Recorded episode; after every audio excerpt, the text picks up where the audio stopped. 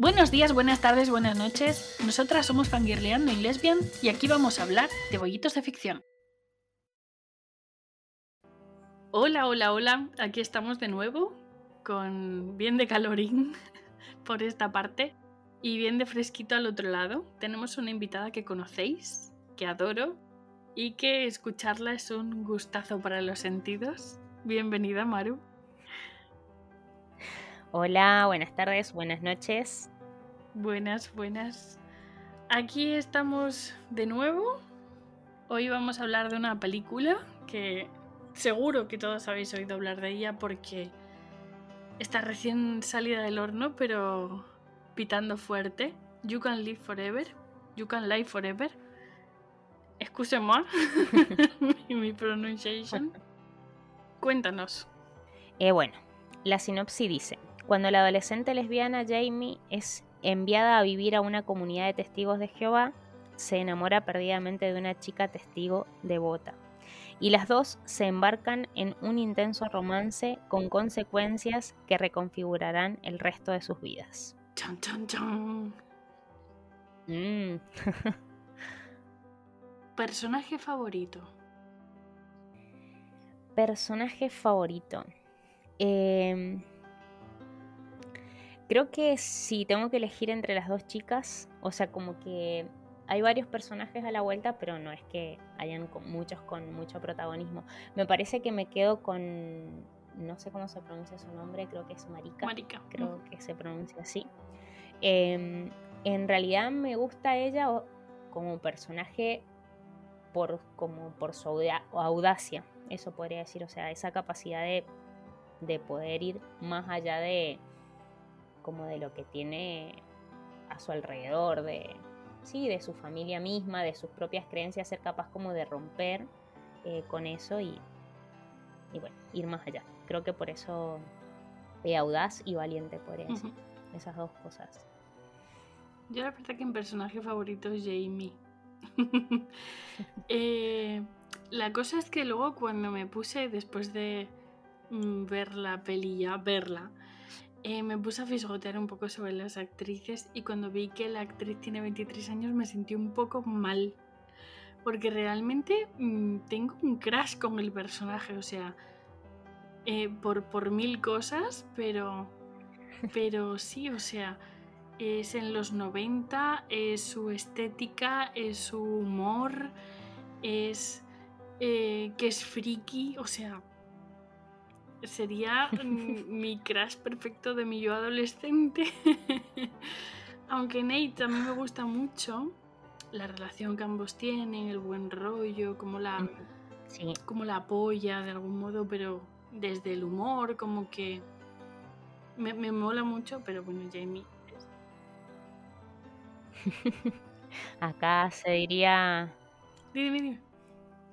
No, acá la gente que le gusta a alguien que es menor que él se le dice sarampión. Bueno, aquí se dice saltacunas. Yo voy a decir que es el crash de mi yo adolescente, para no quedar mal. ¿Y personaje odiado? O sea, me parece que es como muy complicado elegir. O sea, no hay algún. como no hay ningún personaje antagonista, digamos, que, esté ahí como para ponerle al a los personajes principales como el, palo en la rueda para que no avancen, para que, no se sufran. Eh, por ahí los dos que no me gustaron fueron los, que no sé los nombres, los dos chicos estos que, salen con ellas al cine. Eh, Creo recordar que eran Simon y Michael. No recuerdo exactamente. Eh, puede ser. Sí, no, no, no me acuerdo los nombres. Pero en realidad por lo que representan, digamos. O sea, los veía como... Sí, o sea, como que no se ve mucho, pero en realidad me parecían como esos que están ahí expectantes a ver qué presa aparece para, para salir al, al, ataque. Esa sensación me daba. Aunque tenían caras, nosotros diríamos de boludos, porque, pero eso, esa sensación me daba. Sí. Yo he de decir que me pasa lo mismo, no tengo un personaje odiado como tal, pero sí hay uno que me cae mal. Y es el tío de Jamie, Jean-François. Sí. Eh, no sé si lo estoy pronunciando bien. Por el hecho de que, mm, las actitudes que tiene, ¿no?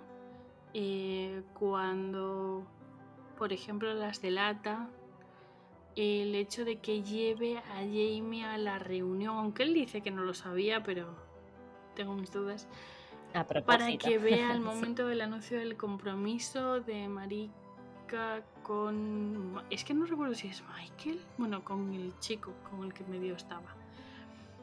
Es como que no, no me... No me no me cae bien. No voy a decir que lo odio, pero no me cae bien. Luego el hecho de algunas actitudes cuando habla con Marika eh, y perdón, con Jamie eh, sobre lo del tema del cumpleaños, que ya tocaremos ese tema, es como que no deja hablar a su mujer. Es como, no sé, hay ciertas actitudes que me dan un poco de repelús. Es, es como un poco machista. Yo lo veía en el, sí, eh, por ejemplo, en, todas las veces que va Jamie a, cenar a la casa de, de Marika, em, los hombres son los que se sientan en la punta de la mesa, por ejemplo. No hacen ningún tipo de quehacer doméstico, que en realidad Jaime también se lo manifiesta a su tía y, su tía le da una respuesta como diciendo no, no lo hace porque está haciendo otra cosa. Eh, pero en realidad ahí se deja ver un poco esa cuestión también. Escena favorita.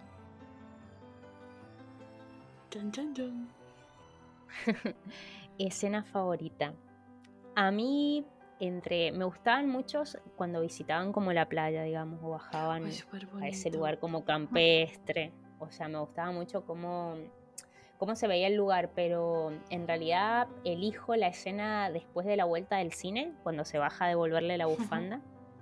O sea, como, como que Marica es, o mi última oportunidad, es una cuestión de vida o muerte, digo, hasta en su misma respiración se nota que, que está ahí como en una disyuntiva de decir, eh, lo tengo que hacer. Es ahora no importa. Sí, en e, como esa, esa sensación. Y entonces eh, me gustó esa. Por decir, eh, por esa sensación y porque va y lo hace, digamos. Y los otros esperando. se quedan, sí, se quedan esperando ahí en el auto sin saber que, o sea, ni siquiera notan o se dan cuenta de lo que de lo que está pasando, digamos, alrededor.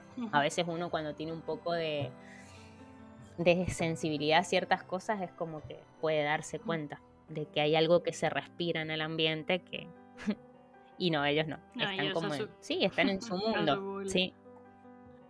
A mí me encanta la primera vez que se ven cuando Jamie o sea, están las dos en la reunión y Jamie está en plan de qué pinto yo aquí todo el mundo o sea está el no sé qué figura es lo que en la religión cristiana sería el párroco, aquí no sé qué cómo se llama esa figura, que está como ministro, creo que sí, está, está hablando y ella está en su mundo que ni siquiera lo escucha, se le queda mirando y Marika se da cuenta de que alguien la mira, se gira y ese momento es como muy...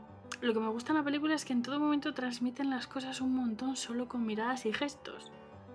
Y ese es uno de ellos y el otro es en el baño cuando le dice que se gire y la abraza y la respiración de ellas es como que, ¿qué es eso? Es como muy intenso y tú lo vives igual de intenso que, que los personajes, me, me mola mucho. ¿Hay alguna frase o cita que te haya impactado, que te haya llamado la atención, algún, alguna parte de un diálogo? Eh, creo que la... Mm, perdón, es que me, quedo, me quedo pensando. Me parece la mm, digamos, la, la cena, la primera cena, digamos, en la casa de Marika, o sea, eh, los cuestionamientos que le hacen a Jamie, digamos, eh, si es bautizada, no sé, si cree en Dios, o sea, creo que rondan en eso lo, em, como que sí, o sea, como que eso es como lo más importante para, como para ser parte, digo, no lo dicen así específicamente, pero eh, como que esas características en las personas para ellos son importantes, o sea, más allá de, otras cosas, ¿no? Porque está ahí o qué situación la llevó ahí o a qué se dedica o qué hace, digo, cuando uno conoce a una persona son como esas las preguntas que, no sé, qué le gusta hacer, si le gusta algún deporte, si escucha música, digo, y vos la ves físicamente a ella y notás que por su por su forma de vestirse, por la música que escucha, quizás no está mucho en sintonía con, eh, con lo que ellos consideran como más importante o con la religión, digamos. que no significa que, por su aspecto personal sea así, eh, pero es como, como un signo, digamos, para, para, lectura. Quizás por eso también ellos le, la cuestionan.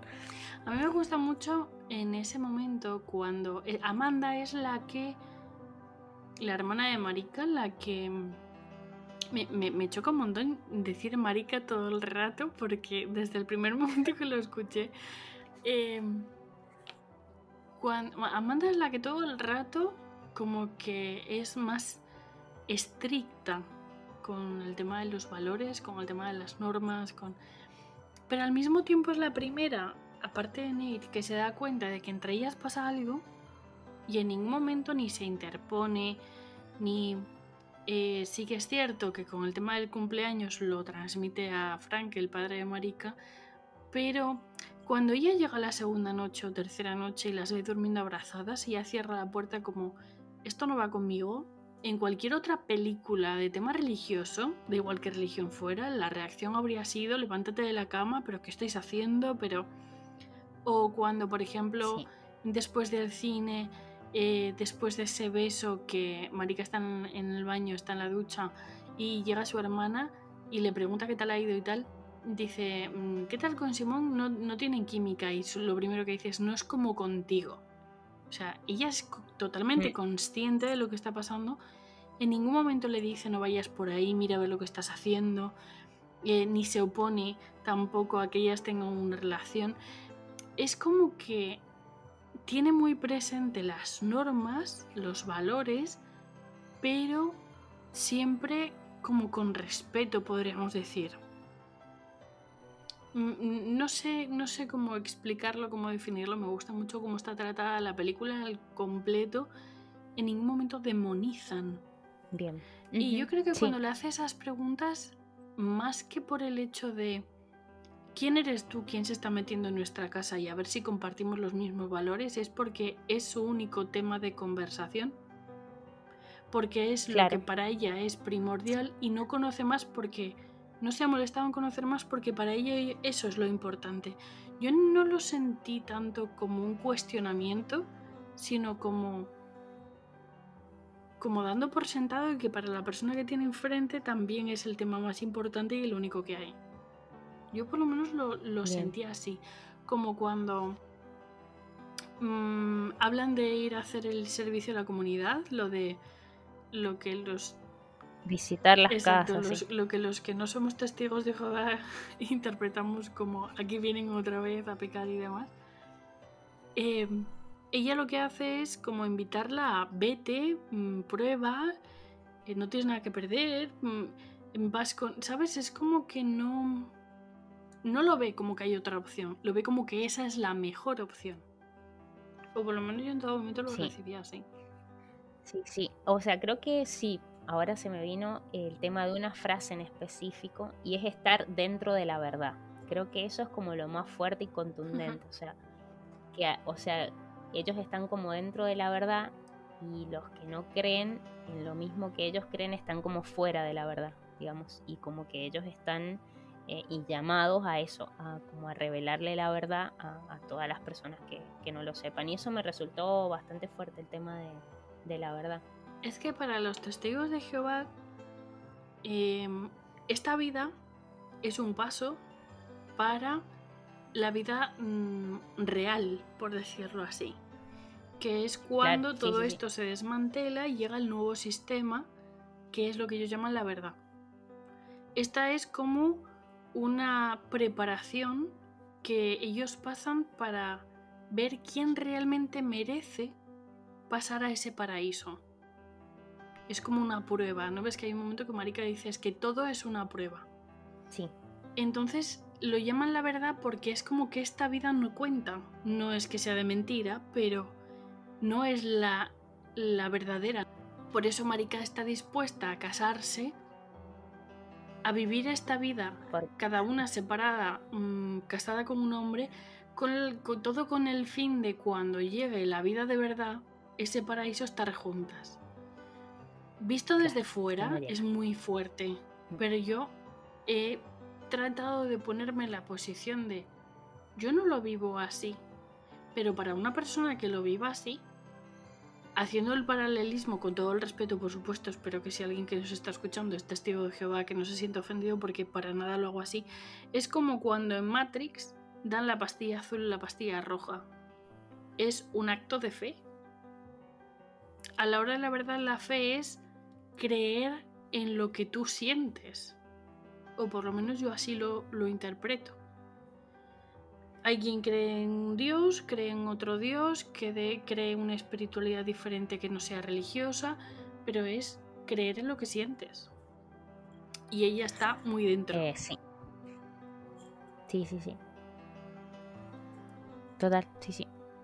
A mí también me chocaron muchas cosas que yo no sabía, como por ejemplo de los cumpleaños, eso sí que eh, tenía media idea, de, ah, pero, no. sabía exactamente cómo, cómo iba, así que me impactó o sea, yo sabía al respecto, pero no sé cuál es el origen. No sé si tampoco lo que dicen en la película es totalmente así, porque es algo pagano. Eh, es, es, por el hecho de que esta vida no cuenta, entonces no cuenta. Los años que tienes no cuenta. No hay festividades, no hay nada que celebrar, porque lo que se va a celebrar llega con el nuevo sistema. Claro. De ahí mm. viene.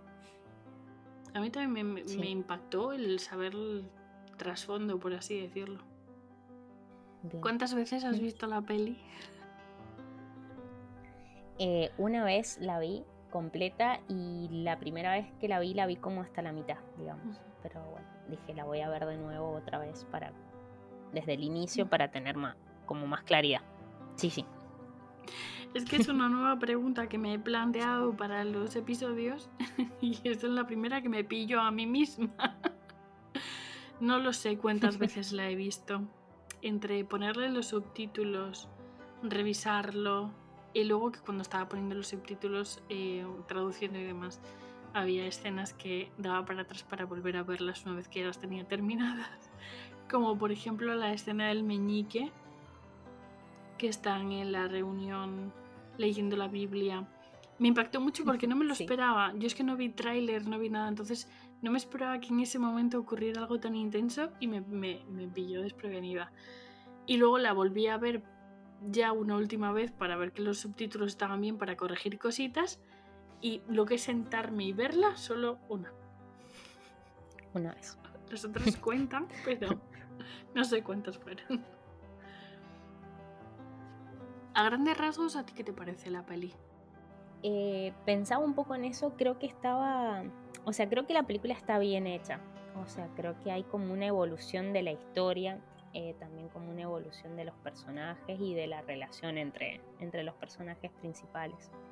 Eh, como que se nota desde el principio que algo importante va a pasar entre ellas, por lo que decís vos, por las miradas, por, no sé, por la forma en que se tratan.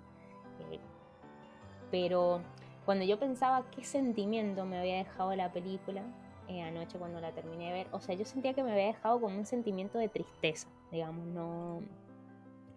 Como que no... O sea, no... Más allá de que deja un final que posiblemente puede ser un final feliz, eh, aunque no lo muestran del todo, pero se da a entender.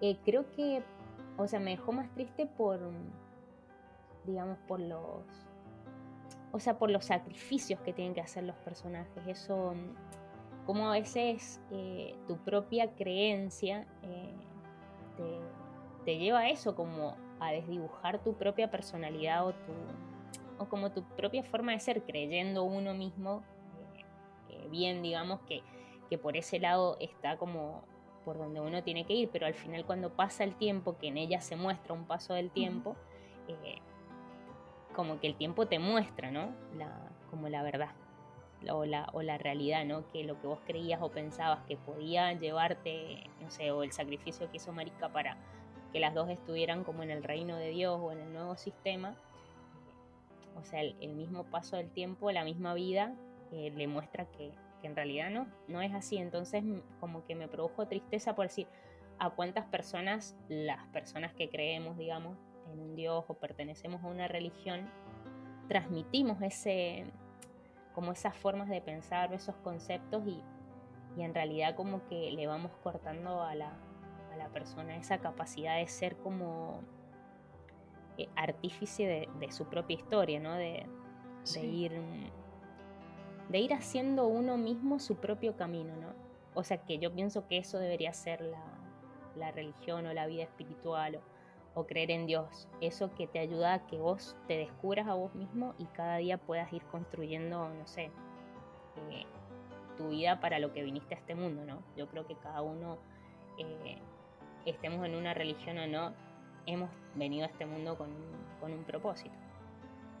Entonces, me parece que y eso se descubre cada uno transitando la, como la vida. Entonces creo que por eso me, dio como tristeza, ¿no? Digo, ¿cuántas personas nosotros transmitimos esas ideas en las cuales creemos y le, impedimos eso, ¿no? Que como que brille la persona o, que sea verdaderamente ella misma. Quizás desde fuera mm, lo que veo el mayor problema es el cómo no se diferencia entre fe, creencia, eh, confesar con, una religión con el... A ver cómo lo expreso. Porque a veces soy un poco bruta, tú sabes. Y no quiero, no quiero que en ningún momento nadie se pueda sentir ofendido, pero eh, creo que es muy diferente creer en Dios, por ejemplo, en la religión católica cristiana y, y confesar con esa fe y, y otra cosa muy diferente es la iglesia, cómo estipula, el hecho de que te digan cómo tienes que creer, hasta dónde, de qué manera, que resulta que si no cumples con este requisito es que no eres lo suficientemente creyente. Creo que habría que separar muy mucho entre lo que tú, en lo que tienes fe, en lo que crees, y los estamentos religiosos. Por ejemplo, en el caso de Marika, ella por el hecho de estar con Jamie, no por eso tiene menos fe. No. No, no tambalea en ningún momento su fe.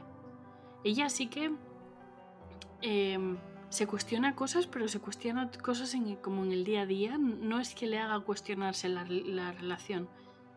Pero tal como se plantea por parte del estamento religioso, que en este caso es la comunidad, ella es menos creyente si no se casa con un hombre su fe no sirve, no vale. Yo creo que eso es muy peligroso y es lo que realmente mm, muestra una lacra, no solamente para quienes están dentro de las fes, de igual que religión sea, ni que el hecho de no sentirse nunca suficiente, porque no cumplen con todo, y también el hecho de que muchas personas no se involucren porque creen a su manera desde su casa, porque si se involucran les imponen cómo tienen que creer. Yo creo que eso sí que es un, un tema jodido, hablando mal y pronto. Yo no juzgo a una persona que sea creyente, no se me ocurriría, pero sí juzgo mucho a la iglesia, por ejemplo, que es lo que la, la, fe que conozco, porque es la que hay a mi alrededor y en la que yo estoy bautizada y hice la comunión y todas esas cosas aunque nunca he sido creyente, eh, juzgo mucho el cómo la iglesia impone sin ellos ser los primeros en cumplir. Y es la parte que aquí al menos veo un poco pasable. Y es que no aceptan la relación porque no va con sus valores, por así decirlo, sus normas. Al igual que no aceptan que se celebre un cumpleaños. Pero no juzgan a ninguna de las dos. Eh, si esto hubiera ocurrido, ocurrido en un ámbito religioso cristiano, lo mínimo habría sido em, sois el demonio, sois Satanás, os vamos a exorcizar, os vamos a meter en un convento, fuera de la comunidad. Quiero decir, es como que todo, hablo de las películas, ojo, eh, solo hay que ver en Disobedience, Disobedience, perdón, no sé pronunciarlo, que en este caso hablamos de una comunidad eh, judía. El cómo en esa comunidad sí que se persigue, sí que se juzga, sí que se... E, en este caso creo que lo presentan de una forma que es muy importante que se vea que no estar de acuerdo no aceptar algo no implica que tenga que haber violencia ni física ni verbal. Tú puedes no aceptar algo, decir que no y ya está. Sin falta de ir a meterte en lo que cada cual haga en su casa. Luego tenemos a nuestros amigos de la iglesia desde su casa diciendo, es que los homosexuales son el demonio. O sea, esa es la parte que no entiendo. Tú no los aceptas, di que no y ya está. Yo puedo estar de acuerdo o no. Quizás se, se quiere dar un, mensaje de que, bueno, que no hay una homofobia, digamos, por decirlo de alguna manera. o sea, que en realidad es otra cuestión. De, sí, sí, sí. A mí la peli me gustó mucho. El cómo cuentan la historia, la historia en sí. Y que las actrices tienen una química enorme. Y que luego todo el, el cast en sí, no hay ningún actor, ninguna actriz que te saque. Te lo crees todo. Me parece que está muy bien hecha y la música fantástica.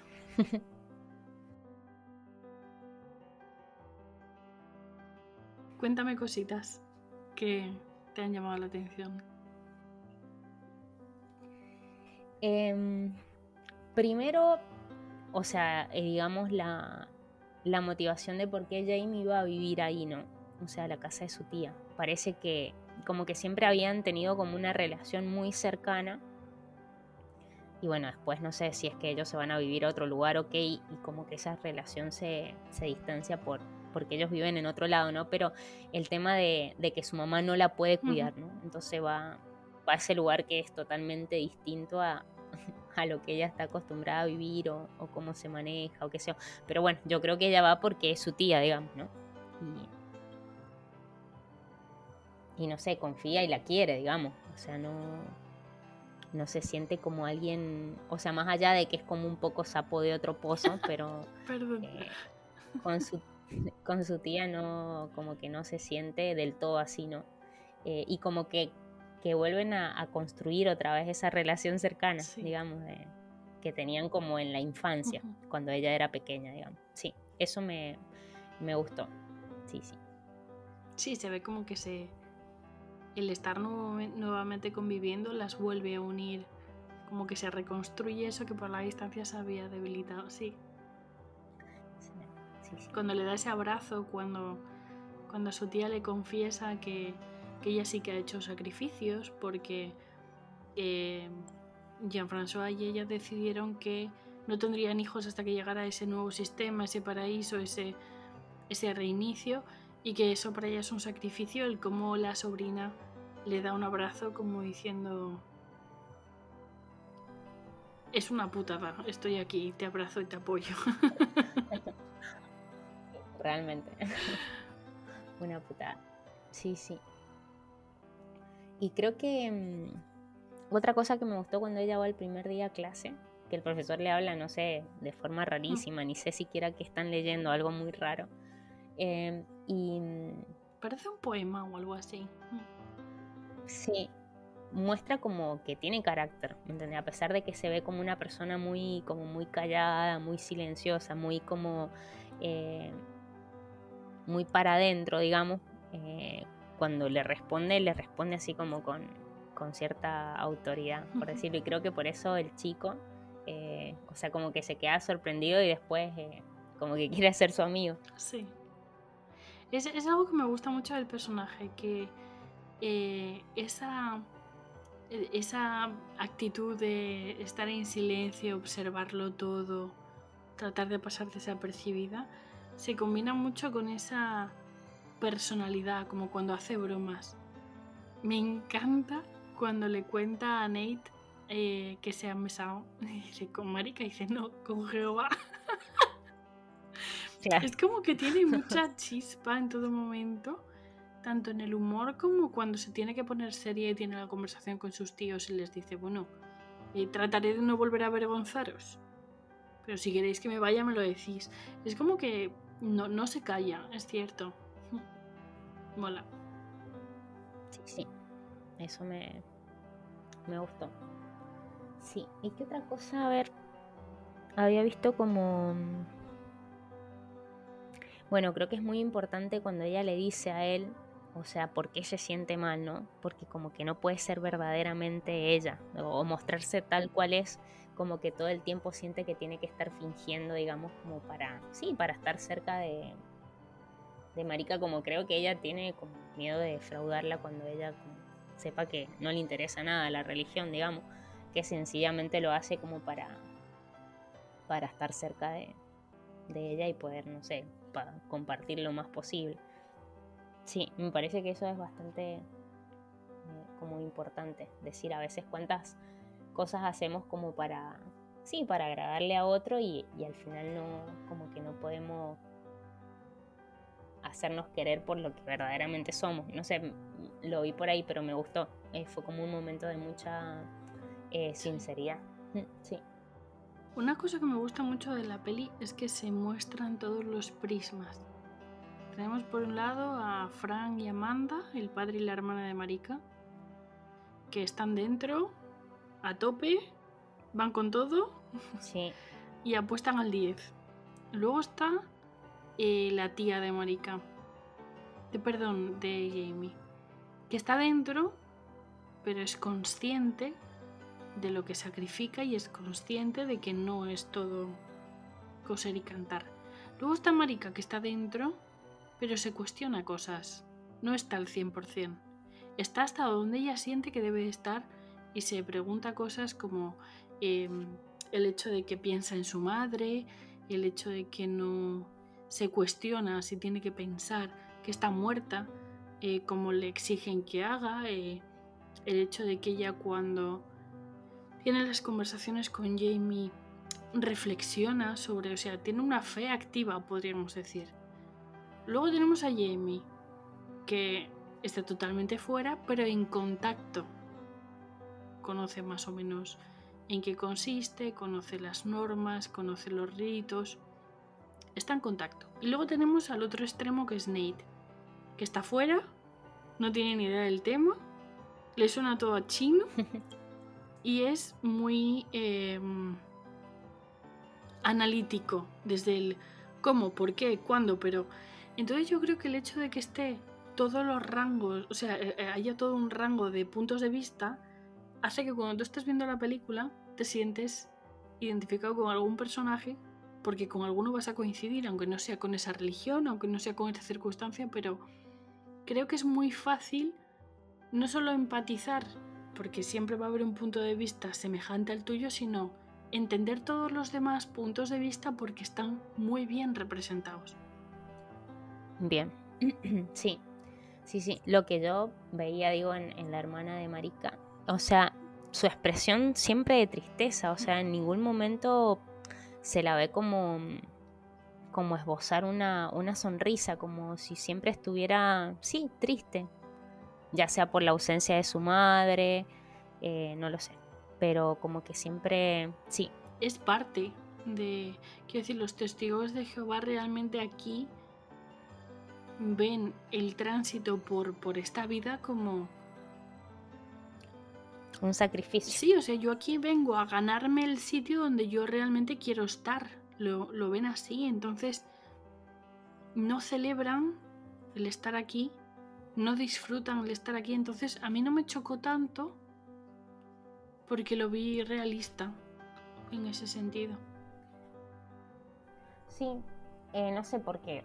Bueno, capaz no, o sea, no lo, no lo sabía así como de decir, digo, todos los que creemos de alguna manera en alguna religión que está dentro, no sé, del cristianismo, eh, tenemos esa idea de que esta vida es pasajera y que hay otra que nos espera, digamos. Pero no sé si en todas eh, se vive de esa manera, digamos, decir, ay, no, tenés que sufrir o tenés que estar triste, eh, porque esta vida no es la verdadera, digamos. entonces, capaz por eso me llamó la, la atención. Sí, sí. Es chocante, sí, a mí también me... Algunas cosas me, me, me llamaron mucho la atención. Por ejemplo, el hecho de que ellos no celebren los cumpleaños, mm, vale, ok, pero el cómo reaccionan cuando ven a Jamie comiendo su trozo tarta, que tampoco es que estuviera montando la fiesta de su vida. Sí que, sí que es impactante, choca. Lo que pasa es que yo creo que ellas, ellos en un punto la consideran a ella parte de la comunidad. Entonces ver a algún miembro de tu comunidad cumpliendo algo, o sea, incumpliendo algo que sabe que no debe incumplir, es como que, por decir, como que te afecta, le afecta a toda la comunidad. no es solamente a él como persona. Entonces me parece que por ahí es como la reacción un poco eh, desmedida. Claro, es que yo no lo había visto así. Yo la veía, o sea, yo en todo momento lo había visto como que Jamie estaba fuera, aunque, digamos, conectando con ellos, pero claro, nunca lo había visto así, tienes razón. Sí, es que yo creo que cuando alguien ingresa o está dentro de un ámbito comunitario de, cualquier religión, la persona, o sea, que está ahí, piensa que vos viniste para quedarte y, y sumarte a la lucha, digamos, de... Sí, entonces me parece que por, por ahí va la, cuestión. O sea, las personas asumen ya, me parece, de, por hecho que, que vos ya sos parte, digamos, y bueno, vas a vivir como viven ellos, sí. Pues fíjate, no, no lo había visto así, tienes razón. Bueno, aquí hay una cosa que me hizo mucha gracia, no sé si te recuerda a alguien, Jamie, con el hecho de hacer tantas preguntas. No, no, no. Me sentí muy identificada porque esa cosa de yo no creo, tengo claro que no creo, pero tengo mucha curiosidad en saber en qué consiste, cómo es, ¿sabes? El, cómo pregunta en todo momento las cosas. Me sentí muy identificada con ella. Está bien, está bien preguntar y preguntarse. Hay un momento cuando están en el sótano hablando Nate y Jamie, que mm, Jamie le, dice algo así como que él lo tiene todo, ¿no? Que de qué se queja. Sí. Ahí saco dos cosas. Lo primero, eh, el hecho de cómo no nos quitamos como sociedad el lacre de la mente de considerar que otra persona tiene todo porque tiene lo que a ti te falta o lo que tú quieres. Bien. O sea, que él tenga eso y ese a lo que ella anhela, esa independencia, ese lugar, esa... No significa que sea para él tenerlo todo, pero seguimos con ese, ese mensaje de tienes todo lo material que desea la gran mayoría, sí que lo tienes todo. No. Cada cual anhela unas cosas diferentes y si no tienes esas cosas que anhelas, puedes tener todo lo demás que no vas a sentir que tienes no, te vas a sentir afortunado. Y luego otro caso y es que él dice dentro de ese diálogo que lo que le falta es una novia. Y automáticamente Jamie mira el reloj porque se acuerda de Marika y dice me tengo que ir. El cómo ella asocia cuando todavía aquí no había pasado nada. Están conociéndose, están... Pero ella asocia ese término y me hizo una gracia ese detalle. Digo, qué bueno. Sí, sí. Yo lo asocié más como diciendo, oh, me voy, no vaya a ser que se ponga complicado el momento. Pero bueno, puede ser también. Ay, pues también no lo había pensado así. O sea, porque es como muy sugerente el comentario. Pero, ella había visto cuando la... No, todavía mucho no. Para mí no, no las había visto juntas todavía. Cuando la propuesta de la película de Drácula, que las ve juntas, y bueno, cuando dice, ¿a quién se lo prometiste? Dice América, que bueno, venga, vale, él cómo se ríe. Y cuando se marchan ellas juntas, la sonrisa de él sabe lo que está pasando. No sé, o por lo menos yo lo. Para mí eso pasa después Ay, pues ahora tengo de que él le dice eso. Sí, sí, para mí pasa después. Bueno, fíjate, yo en esa escena en ningún momento me pareció que él fuera por ahí, por ahí no lo pillé. No, no, no, yo sí, o sea, yo pensé que a lo mejor ella pudo haber sentido eso como decir, mm, para que no se ponga complicado. Ruta de huida. Nada más. Claro, así lo más que nada lo interpreté yo. No, no lo había visto así. Bueno, yo he de decir que puse los subtítulos de toda la película, me tiré varios días y hasta que no la volví a ver después, mm, cuando me senté a verla, no fui consciente de, de que transcurrían los 90. Yo como que intenté darme cuenta qué época era, me daba cuenta que no era actual, pero como que por los, eh, digamos, por los Walkman que le llamábamos nosotros a lo, con lo que escuchas música con cassette. Yo es que caí en eso después. O sea, lo típico cuando lo ves, ah, mira un Wellman, pero no caí en el detalle. Y fue cuando después volví a mm. verla, eh, bueno, el detalle de guardar el tabaco en las cajas de las cintas me pareció, yo que soy una friki de los 90, me encantó ese detalle. Pero, pero no fui consciente mientras lo estaba haciendo, como la estética. Hoy en día la ropa que se lleva es tan atemporal que puede ser de los 90, puede ser de los 80. Es como que no tiene un... Sí, vale, no es exactamente igual el corte, pero es en ese rollo, ¿no? Entonces no fui consciente. Luego ya cuando la digo contra sí, los auriculares, el Wallman, el hecho de que ya cuando vuelve, después de esos dos años que pasan, ya no trae un Wallman, trae un Disman, dije, mi friki interior está chillando. En esos detalles y así, pero que de primeras no caí. Como están en esa comunidad que no tienen tele, que no tienen nada, no caí en la cuenta de los teléfonos móviles. Digo, pues no sé, como que no no procesé, no, no fui consciente, fui a posteriori. Hay un, enfoque que creo que em, es, es algo a resaltar. Resulta que ellas en todo momento están conociéndose y están compartiendo. Y Jamie se involucra en la comunidad por, en parte, eh, satisfacer lo que sus tíos le exigen y en parte por estar cerca de Marika. Y cuando llega el momento del conflicto, de confrontar, tras cuando ya se anuncia el compromiso de Marika con el chico en cuestión, que no sé el nombre, eh, y ellas hablan, ahí se ve como en todo momento ninguna de las dos ha respetado la fe de la otra. Porque Marika lo que, le, lo que quiere de Jamie es que entre en la verdad y Jamie lo que quiere es que Marika abandone todo eso y se vaya con ella. El, gran problema que hay entre ellas es que no, respetan la fe de la otra. En todo momento creen que acabarán convenciendo a la otra de que tienen razón. Y yo creo que el problema de eso es que se plantea como que en la sociedad efectivamente funciona así, cuando yo en primera persona soy totalmente consciente por experiencia de que puede haber una relación en la que las dos tengan diferente espiritualidad, diferente pensamiento, que se comparta, eh, al respecto, o sea, que se hable de ello, que se haya debate y tal, respetando lo que la otra persona piensa y no necesitando como tener razón. No hay una eh, espiritualidad, una forma de pensar o una vivencia más válida que otra. Yo creo que si no respetas una parte de tu pareja, sea la espiritualidad o la que sea, no estás respetando a tu pareja. Y entre ellas faltaba eso.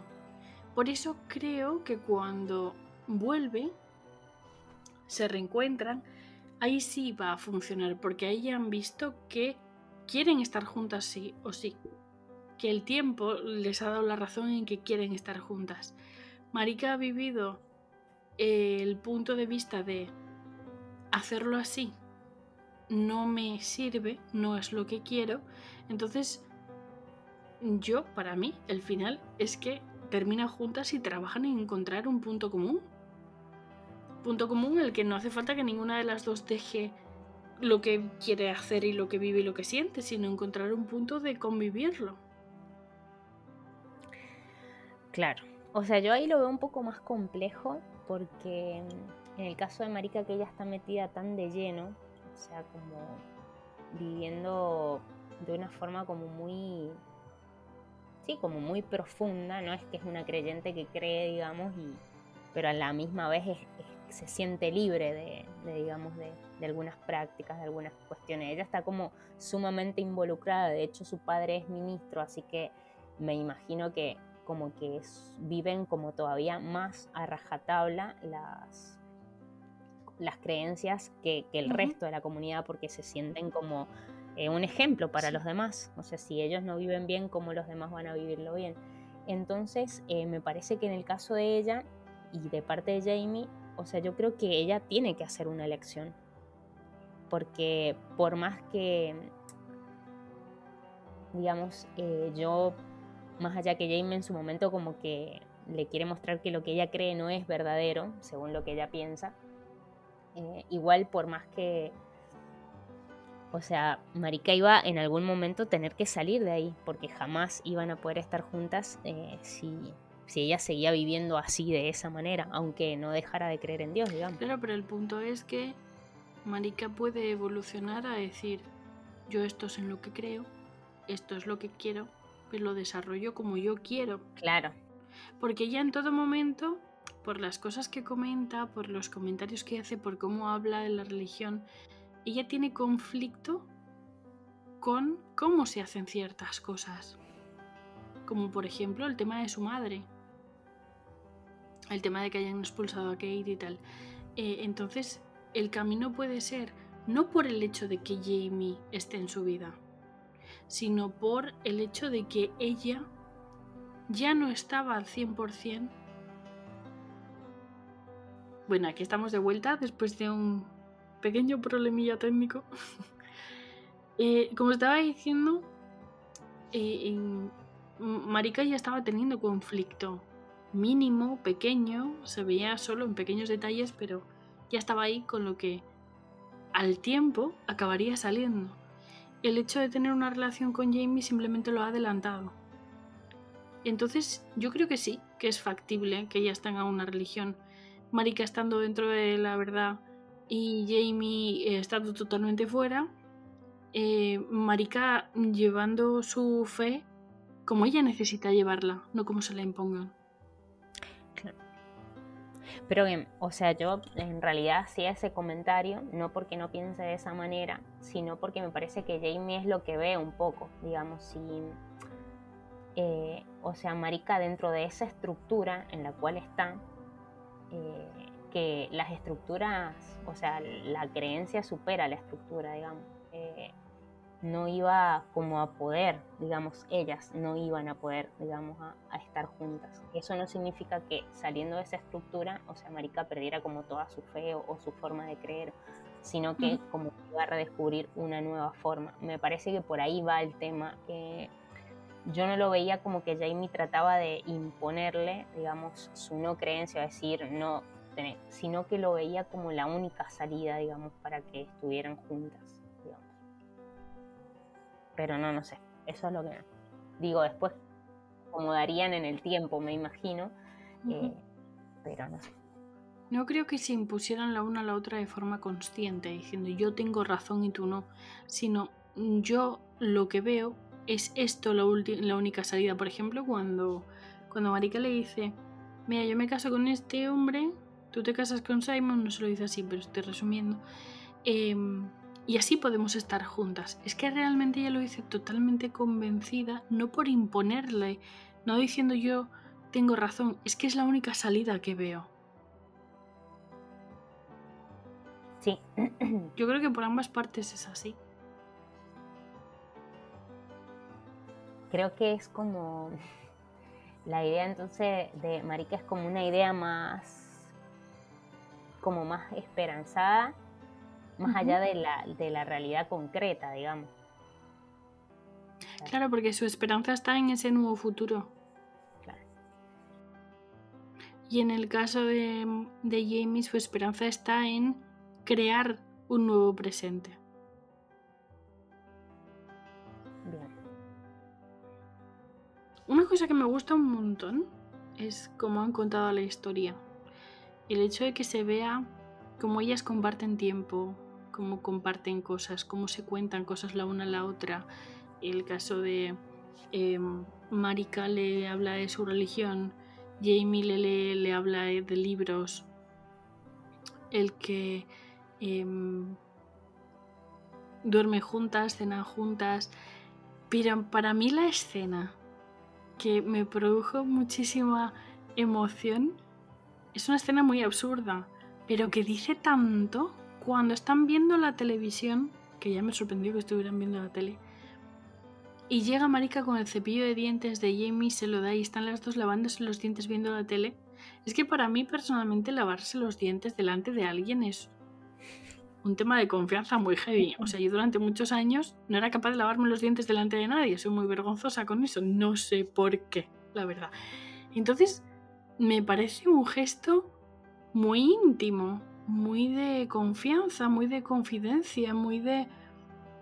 Y con esos pequeños gestos, con esos pequeños momentos, muestran una evolución enorme en la relación sin caricias, sin besos, sin que parece que en el tema audiovisual solo se puede mostrar que dos personas sienten cosas y se dan besos en la boca y se acuestan uno con el otro. No hay más formas.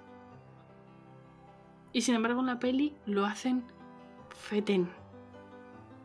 el detalle de las pulseritas, el... Mm. Yo creo que lo, han elaborado, no simplemente lo han contado. Han puesto ahí cada piecita donde tenía que estar. Me ha gustado mucho eso. Sí, sí, creo que está bueno eso, como mostrar cosas eh, de la cotidianidad que se comparten y son como muy importantes para construir algo, digamos. Eh, que las cosas no se construyen sobre la nada, digamos, o sobre, sí, como vos decís, por ahí la pasión, digamos, que es fundamental, pero no es solamente lo que construye, digamos. Entonces, acá logra como incorporar esa otra parte que ya sea en muchas películas o en muchas series como que no, no se logra mostrar eso, un poco que ahora vi una, una serie últimamente y me parece que también logra como incluir esa parte. ¿Cuál? Trickets. Trickets. Ay, no sé cómo se pronuncia. Trinkets, sí. Eh. Sí, esa misma. Que me pareció muy como... Que muestra un poco eso. O sea, la qué cosas construyen una relación. Ya sea una relación de pareja como una relación de amistad. Me gusta eso. Pues me la apunto para verla es que siempre se tiende a contar en lugar de enseñar. En el tema audiovisual, sea, tanto pelis como series, es como que se, se va a los momentos clave y se enseña ese momento clave para que se dé a entender o se dice directamente qué es lo que está pasando. Y, me gusta cuando no, cuando tú lo estás viendo, cuando tú lo sientes, sientes lo que, cuando tienen química, cuando tienen un momento de intensidad, tú sientes esa intensidad. A mí eso me toca el corazoncito. es como el momento en el que Jamie se va, su tía la lleva en coche al, al tren y le llorando le dice, le pregunta si va a hacer como que ella está muerta. Ahí yo aquí hizo algo crack y dije, mm, ¿cómo no voy a querer a esta persona, por favor?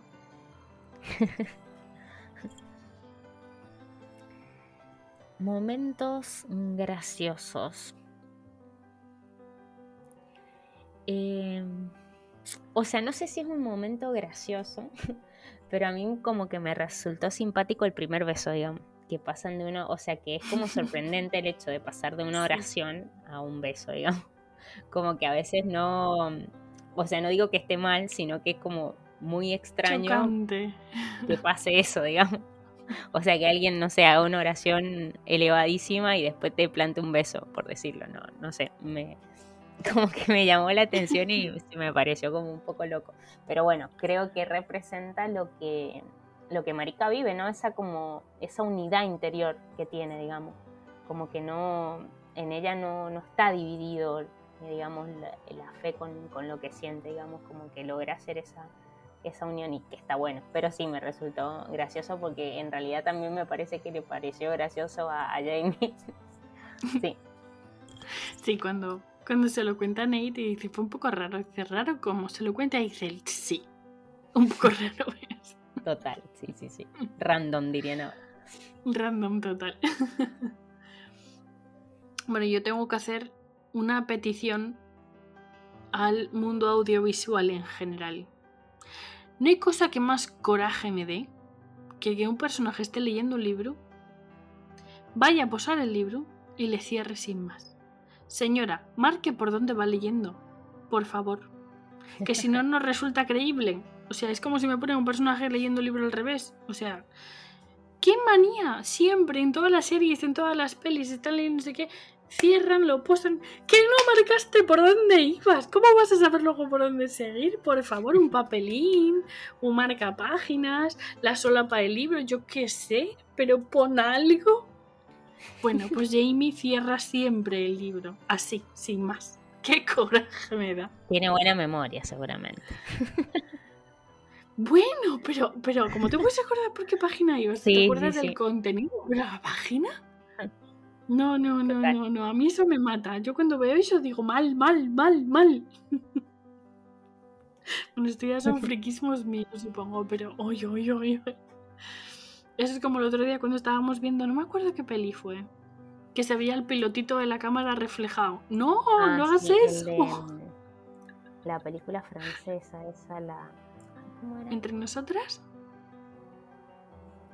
Sí, me parece que es esa, pero no, no me acuerdo. No estoy segura. Se veía lo mismo, una imagen y se veía el pilotito de la cámara parpadeando reflejado. No, pero o sea, si lo he visto yo que estoy medio cegata, ¿cómo no lo van a haber visto? ¿Por qué hacéis eso? Manías. Sí, porque uno cuando hace esas cosas está más... A mil cosas, sí. Me...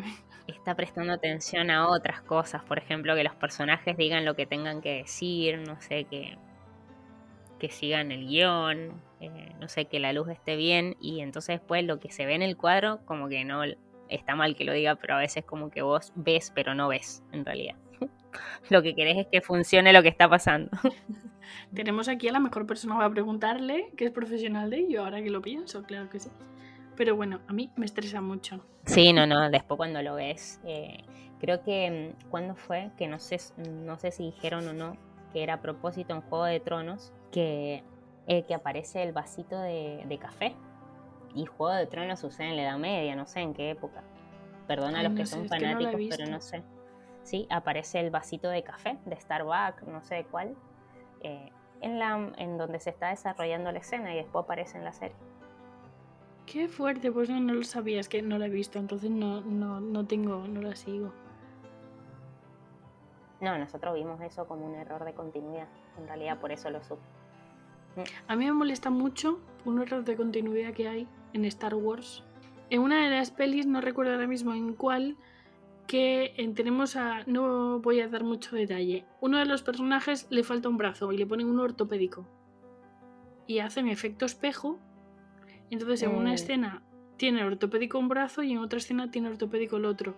A mí esas cosas me ponen muy nerviosa porque me doy cuenta, no, lo hago conscientemente, pero lo veo. Y qué coraje me da. no puedo con ello, ¿eh?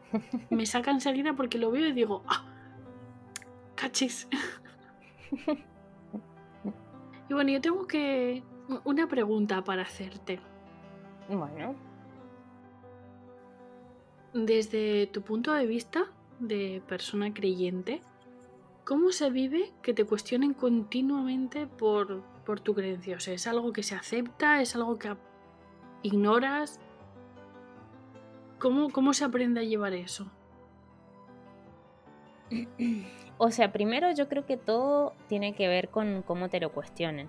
O sea, hay personas que te lo cuestionan porque verdaderamente quieren saber o les interesa por qué haces lo que haces, por qué vivís como vivís, por qué tomas las decisiones que tomás. Eh, y otras en realidad lo hacen para chincharte, digamos, para romperte las bolas, porque no sé, quieren como joderte. Entonces yo creo que aprendí primero que, que no todos tienen que entender lo que uno hace, digamos. O sea, ni, ni compartirlo, que uno libremente puede elegir vivir de determinada manera sin que todos estén de acuerdo. Eh, y que también en ese desacuerdo uno puede compartir el por qué hace lo que hace, digamos sin, querer que el otro sienta o piense de la misma manera, digamos, eh, intentando respetar que la otra persona o no crea o le parezca que lo que vos estás haciendo es una locura o una tontera, porque con su estilo de vida o con su forma de ver el mundo no, no va, digamos. Eh, entonces me parece que por ahí va. Creo que por ahí a, mí personalmente me molestaba eh, cuando me lo preguntaban para como para hacerme enojar, digamos más que nada como para... Más que por preguntarte por curiosidad, como que tengas que justificarte, ¿no? Claro, sí, sí. Pero de lo contrario, no. O sea, creo que eso aprendí, el tema de, decir, bueno, yo lo siento y lo pienso y lo creo de esta manera, no significa que la otra persona lo tenga que ver de la misma manera que yo. Es que eso es un montón, porque eh, en la sociedad en general tendemos a que, y, me incluyo porque aunque intento no hacerlo, y de forma natural y muchos temas ya me salen o hacerlo, hay muchos otros en los que me tengo que, concienciar y, tengo que analizarme yo antes de hablar. Pero tendemos a que nuestra opinión es la verdad. Y cuando hablamos con otra persona, cuestionamos, no, no hacemos un debate, no, no planteamos un debate en el que yo expongo mi opinión o mi verdad o mi vivencia y tú expones la tuya. Y entonces vamos viendo eh, si, porque una cosa es exponer tu punto de vista y que la otra persona se modifique porque lo que recibe es una información que no tenía y que le aporta, bien sea para pensar que estaba equivocado o bien sea para reafirmarse más en su postura, pero, es que no se suele hacer eso, se suele discutir, tratar de convencer al otro de que tú tienes razón. Y en el tema de la religión esto es muy heavy porque se lleva a un extremo que a mí me sorprende un montón. Sí, total. Sí, sí, es como una guerra campal. Yo creo que a mí personalmente me parece que una de las cosas es, eh, o sea, el tema mismo de decir, bueno, los cristianos tenemos que evangelizar por ejemplo, decir eso. O sea, me parece que por ahí va la cuestión. El hecho de decir que yo creo esto y encontré la verdad o qué sé yo acá, o sea, todos la tienen que encontrar acá y de esta misma manera. Y me parece que por ahí va la cuestión que es como que crea el conflicto. O sea, que nos fanatizamos con una idea y, como que eso nos cega eh, y no, no somos capaces de, de verlo distinto, eh, no sé, lo otro que, también quizás es totalmente distinto, pero no sé, la hace vivir a la otra persona igual que yo, que yo vivo porque encontré esto acá, digamos. Entonces me parece que por ahí va. Y que, disculpando a todas las personas que pertenecen a religiones, me parece que es muy propio de, las religiones institucionales, o sea, es como que vos tenés que ir y convertir al otro para que el otro crea lo que vos crees porque su otra creencia lo lleva por un camino que no es y me parece que por ahí es eh, lo que va lo que crea como estas diferencias o, o esto que, que, no sos capaz como de aceptar lo diferente. Yo creo que en ese punto toda religión toda fe eh, no solo es totalmente válida sino respetable. A mí personalmente me produce muchísima curiosidad. Tú y yo tenemos mucho mucha conversación de comentarlo de preguntar y tal pero la parte que no concibo, que no me entra en la cabeza, es la parte estamentaria de la religión.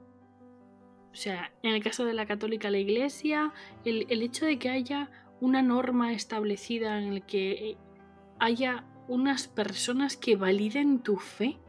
O sea, si ya es difícil validar nada hoy en día y, y sentenciar que algo es apto o no es apto, porque hay diversidad y porque cada persona es un mundo y porque no hay una realidad única, cada cual lo vive a su manera. En el tema de la fe, que es algo tan personal y que es algo tan tan subjetivo de cómo uno lo vive, cómo lo recibe, cómo lo interioriza, en el momento en el que lo vive es que influye todo. No, entiendo qué pinta la iglesia, hablando claramente. o sea, bueno, eh, no, no lo entiendo. Sí, yo quería decir con respecto de la fe, que en alguna oportunidad es como que la religión, digamos, o la iglesia, o las diferentes iglesias se han apropiado de la palabra fe para el que cree en, Dios, digamos. O sea, si vos no crees en Dios, no tenés fe, digamos. Pero en realidad la, palabra fe no, no, está unida a eso, sino que la fe es una capacidad que tiene cada persona, o sea, creyente o no creyente en Dios, de ser capaz de ver más allá, Totalmente. Eh, ver más allá de tus posibilidades, de tus sueños, de decir, bueno, creo que lo puedo lograr. Entonces, como, y la capacidad de ver más allá y de, arriesgarse, digamos. De arriesgarse, decir, bueno, yo creo en esto, que no sé, puede ser una carrera, un sueño, un trabajo, lo que sea, y me arriesgo para alcanzarlo digo, bueno, la, la, iglesia o, la, o, las religiones se la han apropiado para, como para hablar solamente de, creer en Dios y bueno, y la fe es mucho más que eso, sea, es una capacidad interior que tienen todas las personas y que bueno creas en Dios o sí creas no significa que tengas más o menos fe. Es como el hecho de tener fe en las personas. Hay muchos otros contextos en los que ya no está bien visto utilizar la palabra fe porque sea apropiado, tienes toda razón. Sí. ¿Alguna otra cosita que quieras agregar?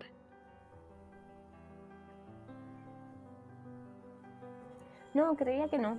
Creo que está buena la película y, que a quien no la ha visto y escucha esto, que está lleno de spoilers, eh, se anime y la vean, porque te puede mostrar como, como otra realidad diferente a lo que por ahí uno cree o ve que, que puede sentir o vivir una persona, no sé, que tiene como una creencia muy, como muy fuerte creo que vuelvo a rescatar eso que te digo de Marica, o sea, esa unidad interior, digo, una persona que tiene unidad interior es, fuerte porque, o sea, no está dividida y, puede vivir como con, o sea, como más plenamente cada cosa. Y eso me, me gusta. Y ya no solo por la parte de la religión, es que la historia en sí, el cómo se cuenta, yo aquí voy a, hablar de, algo personal, pero mientras estaba haciendo los subtítulos, ocurrió algo que me... O sea, ocurrió un accidente, se murió mi gato, algo que quien no tenga mascotas no entenderá, quien las tenga entenderá. Eh, han sido unos días difíciles y cada vez que me ponía a subtitular la película era difícil para mí, porque era inevitable asociar lo que estaba haciendo cuando ocurrió a la película. Y he de decir que a pesar de esa asociación inconsciente que se hace, me encanta la película y me la he visto varias veces. Con esto quiero decir como, como anécdota personal que incluso con, con esa asociación difícil para mí, la película no solo merece mucho la pena, sino que me encanta y me la veré muchas más veces. O sea que la recomiendo mucho. Tiene cosas muy bien contadas, muy bien reflejadas independientemente de la religión, las escenas de ellas compartiendo son una verita en dulce. Y contadnos qué os ha parecido, que si os gusta, si nos gusta y quién nos gusta más. Por aquí somos Team, team Jamie y Team Marika 50-50. Bueno, bollitos sexys. Y hasta aquí el episodio de hoy. Hasta el infinito y más allá. Nos vemos pronto.